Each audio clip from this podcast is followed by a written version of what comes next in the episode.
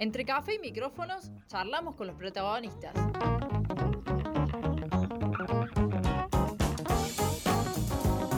La entrevista en el centro que necesitas.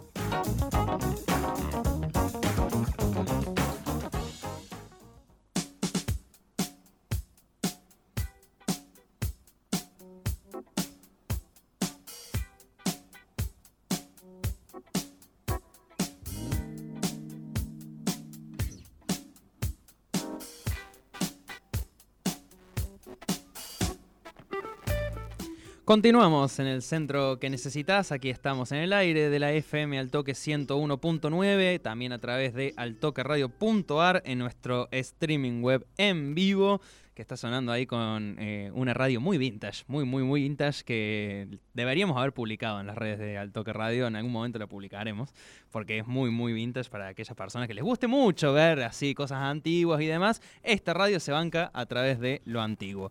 Aquí estamos en la sección de la entrevista y como veníamos hablando también en la apertura y en los últimos programas olímpicos, venimos con disciplinas que generalmente vemos en estas épocas de Juegos Olímpicos, pero a las que también le tenemos que dar más atención durante los cuatro años entre Juego Olímpico y Juego Olímpico, y en el que se han destapado muchísimas cosas en los últimos días.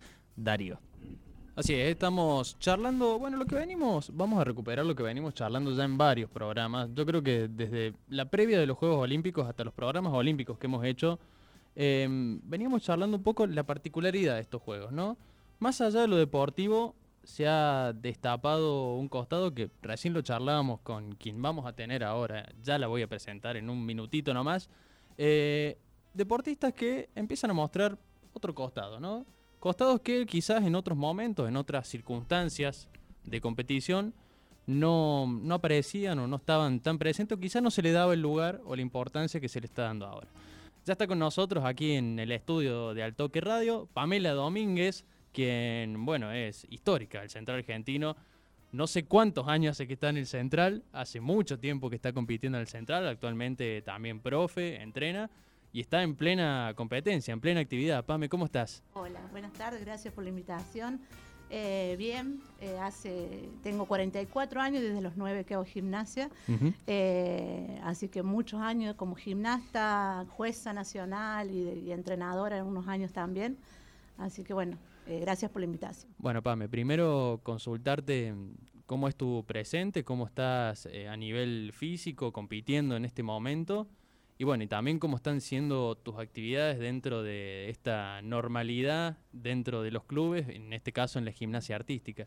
Bueno, un poco loco como todo, soy profe también en escuela, en la universidad, todo, así que bueno, adaptándonos todavía después de un año y pico a esta nueva normalidad, digamos que en el deporte también fue bastante eh, frustrante por momentos, porque bueno, no entrenar, sobre todo a mi edad, bueno, en cualquier deportista sabe, como han dicho muchos deportistas, sobre todo argentinos, estar, a, estar aislados y no poder entrenar hace que, bueno, el nivel de competencia en esos meses se pierda muchísimo.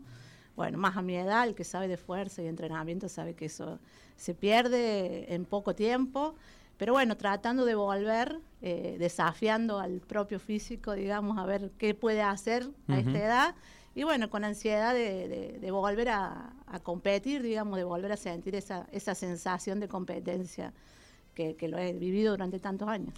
Pame, eh, bueno, te saludo, bienvenida al centro que necesitas. Eh, primera entrevistada aquí en el piso, hace varios programas también. las medidas de restricciones sanitarias también nos han impedido traer gente acá al estudio, así que eh, también estamos contentos por eso. Pame, eh, veníamos hablando también en programas anteriores sobre la gimnasia artística en sí. Eh, hablamos con Antonella Bataneo en algunos de estos programas también y desde fuera, digamos, visto viendo la disciplina desde afuera, notamos por ahí que la gimnasia es un deporte que llega hasta determinada edad, digamos, de que por ahí el cuerpo se desarrolla y se puede competir hasta alto nivel a determinada edad. Y yo me encontré, por, ejemplo, en estos días de Juegos Olímpicos con una uzbeca que venía hace 6, 5 Juegos Olímpicos de 40 y pico de años. Me sorprendí por eso y me sorprendo ahora que vos también me contás que estás en, en esa fase de competición. Contanos un poco cómo es el desarrollo de una vida en la gimnasia artística. Bueno, a ese nivel internacional creo que fue un ejemplo para todos. Se, retiró justamente en este Juego Olímpico, desde Barcelona 92, que viene participando de todos los Juegos Olímpicos, tiene 46 años, Oksana Chusovitina, eh, bueno, una leyenda de la gimnasia, una privilegiada también, o sea, su propio físico le ha permitido llegar hasta acá.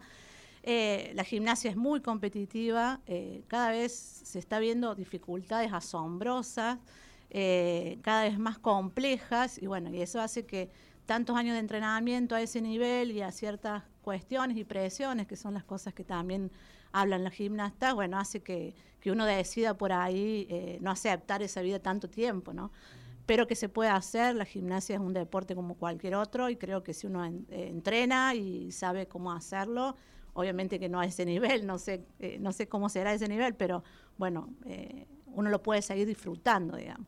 Por ahí las barreras, sobre todo a nivel local, tienen que ver con, con horarios, necesita mucho tiempo de entrenamiento dentro del club, entonces, bueno, cuando uno empieza en la universidad, los horarios son otros, los tiempos son otros, entonces, bueno, eh, eso lleva a los gimnastas ya, a, digamos, a, dejar el deporte, ¿no? Como tantos otros también, ¿no?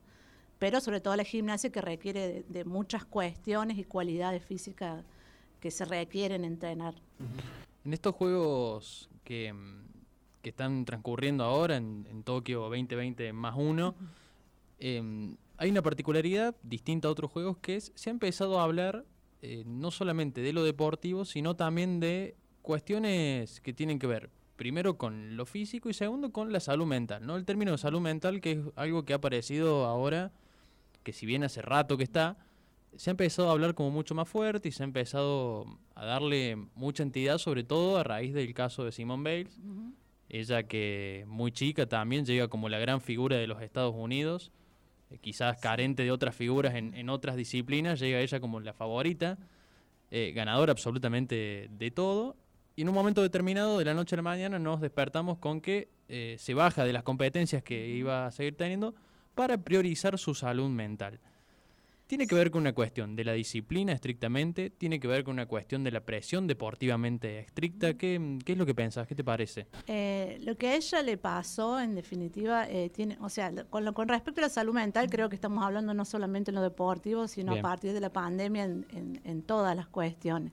Eh, yo creo que en la vida cotidiana uno no deja de de escuchar gente que ha tenido después de esta pandemia ataque de pánico, chicos con, con, muchos problemas, niños encerrados, bueno, todo esto ha causado mucho y creo que la salud mental tendremos que hablarla de, en todo, de, todo.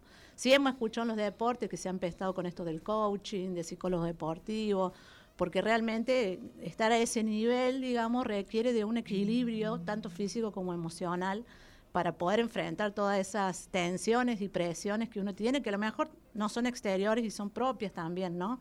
Eh, llegar a un juego olímpico y, entrenar tantos años para algo que a lo mejor no se da, eh, debe ser frustrante y a la vez debe mantenerse en, ese nivel de motivación debe ser muy complejo.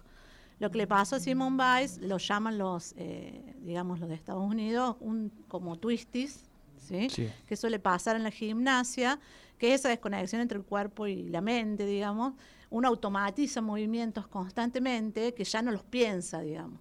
Entonces uno se tira a girar, ¿sí? el cuerpo lo hace porque lo ha hecho millones de veces. Y el problema es que lo que le pasó a ella es que se tira a girar y el cuerpo no responde a lo que ella estaba acostumbrada a hacer. Y en eso, digamos, se pierde en el, en el, en el aire y no pierde la noción de dónde está sabiendo que le puede pasar a cualquier deportista en cualquier otra situación, pero esto le pasa a muchos metros de altura, eh, pudiendo aterrizar de cualquier forma. Entonces la salud mental tiene que ver con que eso produce miedo, y si te pasa una vez, empezás a tener miedo de que te empiece a pasar muchas veces, entonces ya tenés miedo a hacer todo y ya, bueno, eh, eso es lo que le pasa a su salud mental, es no tener miedo, porque yo me imagino que a esa altura perder la noción de dónde está el piso debe ser eh, bastante eh, con mucho miedo, digamos, como para que se vuelva a repetir. Estamos hablando con Pamela Domínguez, gimnasta histórica del Central Argentino, que se acercó a charlar un ratito con nosotros sobre la disciplina y sobre todo lo que ha repercutido en estos Juegos Olímpicos. Eh, justamente hablando de, los movimientos, de los trucos, eh, de las piruetas que hacen las gimnastas en, los distintos aparatos, yo acá me quiero sacar una duda que Simón se baja de un par de pruebas, eh, compite después en, Viga, por ejemplo. Yo pensaba que por ahí Viga era la más peligrosa de caer, como decíamos. Se veía, circuló mucho en las redes sociales un, un video entrenando ella, fallando en alguna de esas piruetas y cayendo la colchoneta, no como debería caer. que nos expliques un poco, a grandes rasgos, para no hacerlo eterno, digamos, las particularidades que tienen por ahí cada aparato, cada, las piruetas que se tienen que hacer para tomar noción de la dificultad que, conlleva y lo que decías vos recién, el, miedo que le puede agarrar a una persona estando en el aire sin tener noción de dónde está el piso. Eh, esa particularidad es que, eh, digamos, por lo que se vio ella cuando empezó el All Around, eh, cuando empezó la prueba de equipo, que fue la primera que saltó de Estados Unidos, se vio que eh, ella hacía dos piruetas y media, hizo una y media y cayó como perdida en el aire.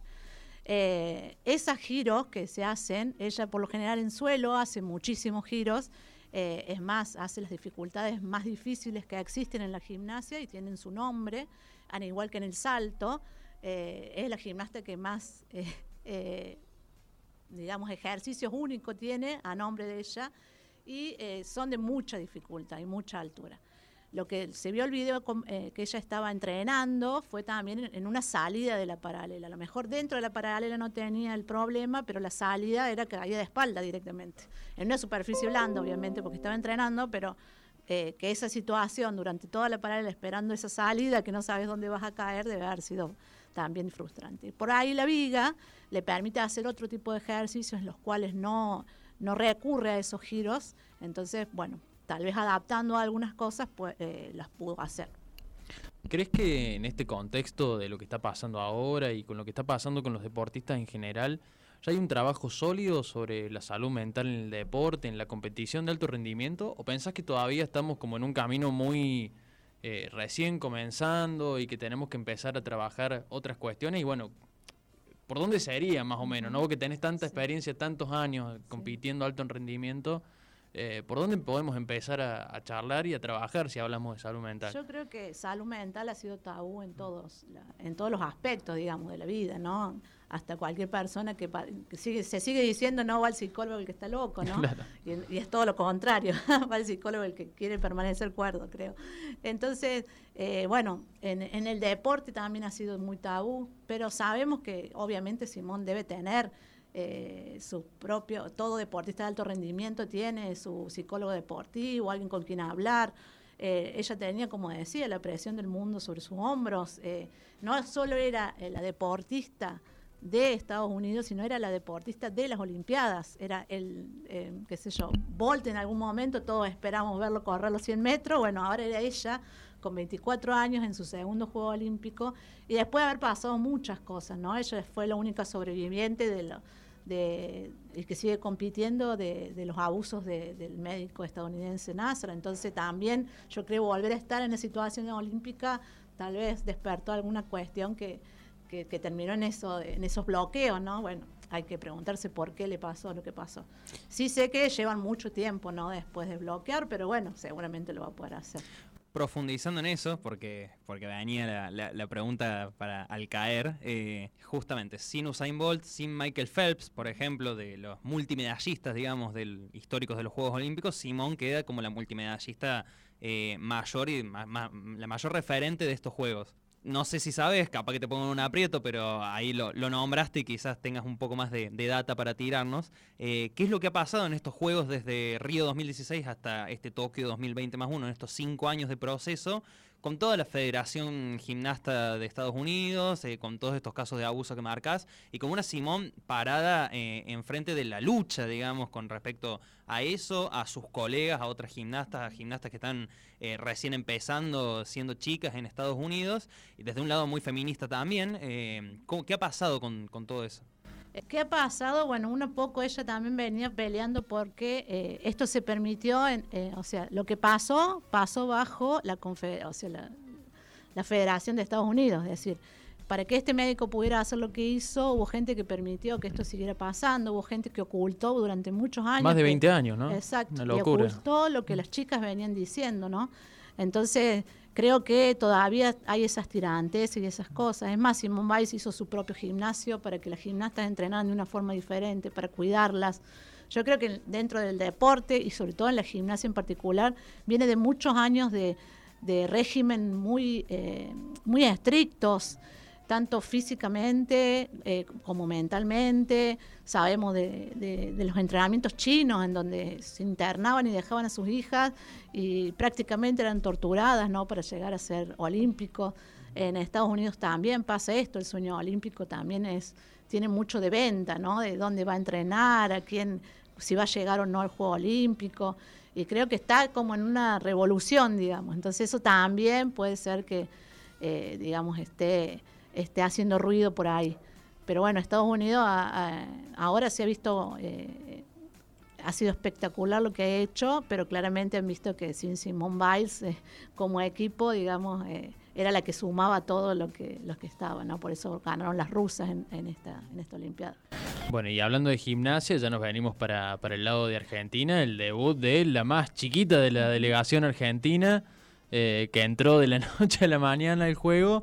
Eh, bueno, ¿cómo viste este debut de Abigail Magistrati? Bueno, su, su debut olímpico, ¿cómo la, la viste a ella? Eh, bueno, ¿qué opinas de, lo que ha sido su performance? Eh, bueno, fue repentino, fue un larguísimo el viaje, bueno, tuvo poco tiempo para adaptarse, ni siquiera pudo hacer entrenamientos previos, creo. Así que creo que fue espectacular lo que hizo eh, con, con, el tiempo de preparación que tuvo, ¿no? No es lo mismo entrenar sabiendo que uno va a un Juego Olímpico durante cinco años que entrenar sabiendo una semana antes, ¿no? Que siempre está la posibilidad, pero nunca eh, tan cercana ¿no? de que eso pase. Eh, pero creo que ha sido una buena representante, que a pesar de todo ha podido superar ese momento y que lo ha hecho muy bien y que bueno, tiene mucho por delante, ¿no?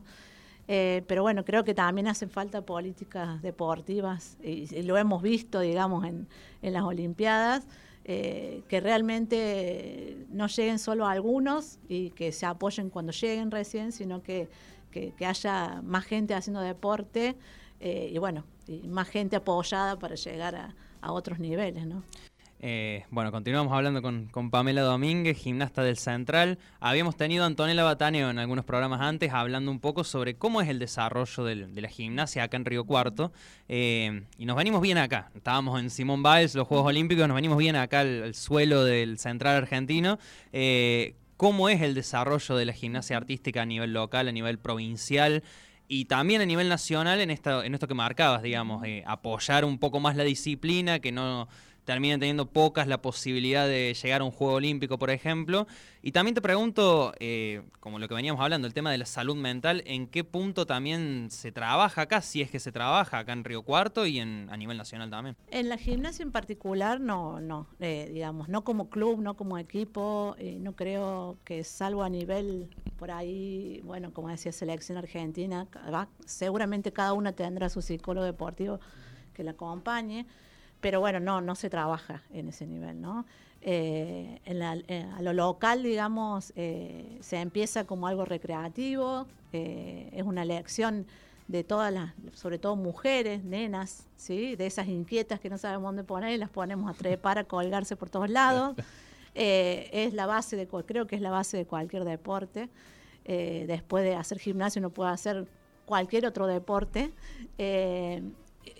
creo que por suerte la pandemia nos ha, nos ha mostrado que necesitamos estar en movimiento y que los chicos necesitan estar en movimiento. Y bueno, últimamente los únicos lugares seguros para moverse son los clubes. ¿sí? Antes uno tenía la plaza o andar por la calle, ahora eso ya está más complejo. Eh, bueno, y a nivel provincial son eh, cada club, ¿sí? trabaja. Central Argentino, por suerte, tuvo eh, dos gimnastas elite en su momento, que una fue Antonella y otra fue Eugenia Fincoseco.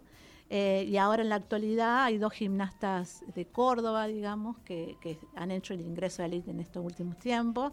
Es decir, son gimnastas que pertenecen al grupo élite. Pero bueno, como todo en el interior, eh, la gimnasia requiere de aparatos, colchones y un montón de cosas que cotizan en dólares y que bueno, el interior siempre está rezagado a, recibir lo que sobra de otros lados, lo que puede conseguir. Eh, hecho a mano, entonces bueno, eso, eso dificulta demasiado poder llegar a niveles más, más altos. Podríamos decir entonces que mm, eh, en la gimnasia se llega a un tope ya cuando quizás el, nivel de una gimnasta que vemos que pinta para por ahí un poco más, eh, se complica seguir en el interior, hay que ir sí o sí a entrenar a otro lado, como el cenar, por ejemplo. Eh, que bueno, también está bastante vaciado, pero vos crees que se complica mucho seguir una rutina de entrenamiento o competir una, seguir compitiendo un alto rendimiento estando en una ciudad del interior del interior como Río Cuarto, por ejemplo? Sí, creo que sí, se complica mucho. Eh, todas las concentraciones, todas las pruebas, todos es en Buenos Aires, por lo tanto uno tiene que viajar muchísimo hacia Buenos Aires para, para controles y cosas de esas, entonces eso también cansa mucho al gimnasta que se desarraiga constantemente. Eh, y creo que también, más allá que la gimnasia es un deporte individual, también es un deporte en equipo, digamos. El equipo hace que, que una gimnasta pueda llegar, tal vez. Mm. Entonces, bueno, eh, eh, implica estar en ese nivel, también apartarse de ese grupo. bueno, creo que sí, que estar en el interior llega a un tope en el cual se requiere de, de muchas cuestiones que, que tal vez se pueden, se pueden hacer pero bueno, tiene sus limitaciones.